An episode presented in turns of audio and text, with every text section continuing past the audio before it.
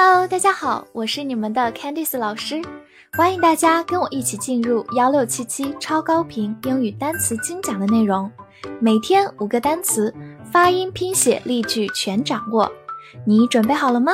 我们一起开启今天的学习吧。今天我们来到第三百七十二天的内容，我们来看一下五个单词：loud，l o u d，loud。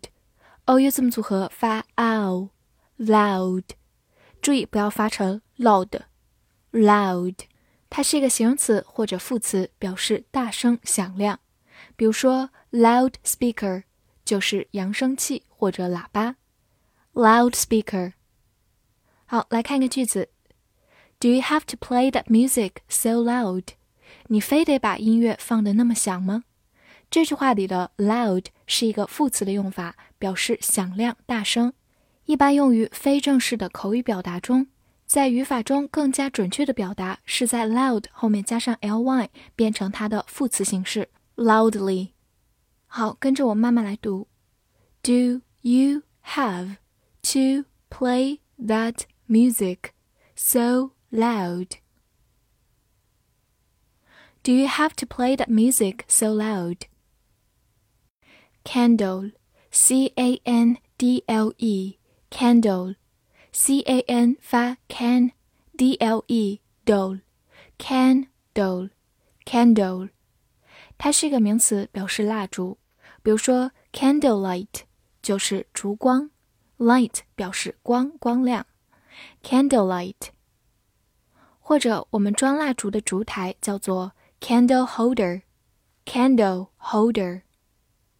好，来看一个句子：He lit a candle and then blew it out。他点燃了一根蜡烛，然后吹灭了。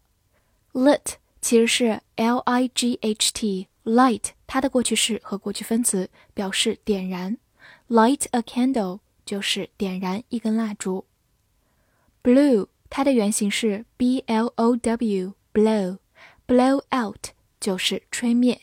好，我们慢读一遍：He lit a candle and then blew it out. He lit a candle and then blew it out. Hand, H A N D, hand，字母 a 发大口的 a，hand，它是一个名词，表示手或者帮助。比如说，left hand 就是左手，left hand，和它相对应，右手叫做 right hand, right hand。此外，你还可以说 give somebody a hand。这里的 hand 就不是手的意思，而是表示帮助，帮助某人。give somebody a hand。此外，它还可以做一个动词，表示交或者递。比如 hand in one's homework 就是交作业。hand 在这里是个动词，表示上交。hand in one's homework 好，再来看一个句子，She handed the letter to me。她把信交给了我。Hand something to somebody 表示把某物交给某人，也可以替换成 hand somebody something。好，慢慢来读。She handed the letter to me. She handed the letter to me. Wheel, W H E E L, wheel. w h 发 w，e e 字母组合发长音 e，末尾的 l 有个滑音 wheel，它是一个名词，表示轮子、车轮或者动词推带轮子的物体。比如说 front wheels 就是前轮，front 表示前面的，front wheels，和它相对应的后轮是 rear wheels，rear wheels。来看一个句子。She wheeled her bike across the road. 她推着自行车过了马路。这句话里的 wheel 是一个动词，表示推带轮子的物体。在这里，wheel her bike 就是推着自行车。好，慢慢来读。She wheeled her bike across the road. She wheeled her bike across the road. 最后提醒大家，它有个近音词 w i l l will，动词将要或者名词意志。字母 i 是一个短音 i，will。而我们今天学习的中间是 e e 字母组合发长音 e，will。希望大家可以区分开来哦。whole，w h o l e，whole，w h 在这里发，字母 o 发它本身的音 o，l 有个滑音，末尾的 e 不发音。whole，它是一个形容词或者名词，表示全部的、整个的或者全部、整个。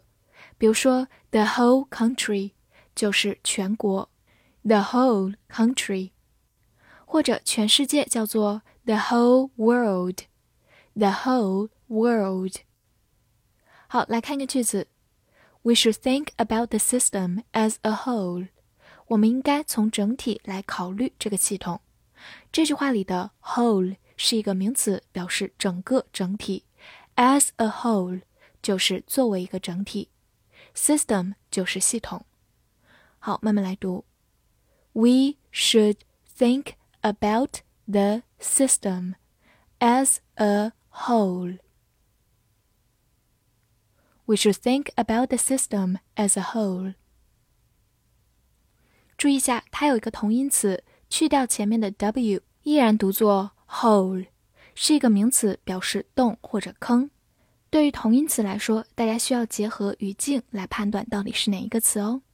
复习一下今天学过的单词：loud，loud，形容词、副词，大声、响亮；candle，candle，名词，蜡烛；hand。